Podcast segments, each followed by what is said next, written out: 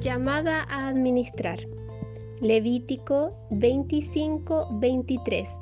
La tierra no debe venderse a perpetuidad porque la tierra es mía. Tú solamente eres un extranjero y un arrendatario que trabaja para mí. Más claro, imposible, ¿cierto hermana? Dios nos ha bendecido con un empleo, hijos, dinero ahorrado en una cuenta quizás, un auto, ropa y podríamos seguir detallando. Sin embargo, debemos tener claro que todo lo que tenemos es gracias a Dios.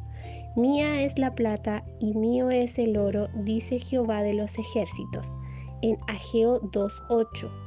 Con nada llego a este mundo y con nada me voy. Todo le pertenece a Dios y yo soy solo una administradora. Ahora las preguntas son, ¿soy consciente de esa verdad? ¿Estoy administrando bien lo que Dios me dio? ¿Le doy las gracias por lo que Él me ha dado? Hermanas, el Señor renueva nuestros corazones y cuando crecemos espiritualmente nos damos cuenta de lo egoístas, egocéntricas, avaras, flojas, envidiosas que somos o podemos llegar a ser en relación a las cosas de materiales que Dios nos da. Incluso llegamos a traicionar a Dios y podemos poner tales cosas como prioridad en nuestras vidas y las idolatramos. Un ejemplo, el dinero, los hijos, la pareja, el empleo.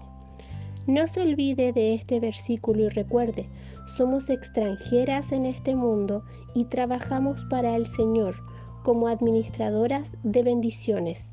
Recordemos que todo le pertenece a Él.